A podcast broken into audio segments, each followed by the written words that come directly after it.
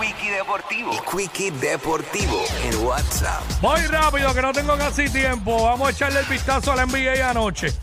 Que anoche hubo un par de jueguitos buenos allí. Los Lakers se ganaron a los Knicks en overtime, 129 a 123. Este, allá en el Madison Square Garden, eh, 27 puntos de Anthony Davis, triple double de LeBron, 28, 10 y 11, 10 rebotes, 11 asistencias.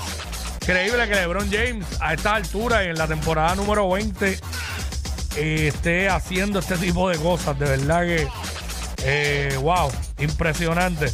También ganó Miami, que se ganó a Cleveland, ganaron los Clippers, que se ganaron a Chicago, Milwaukee se ganó a los Hornets y Denver se ganó a los Pelicans. Juegos para esta noche, eh, Golden State visita a Minnesota a las 9 de la noche. Más temprano a las 8, Detroit recibe a Washington. También a las 8, Orlando visita a Filadelfia. Eh, Portland visita a Memphis a las 8 y media. Este va por ESPN. Eh, Brooklyn visita a Boston, 9 de la noche. OKC visita a Houston. 9 de la noche, Sacramento va a San Antonio.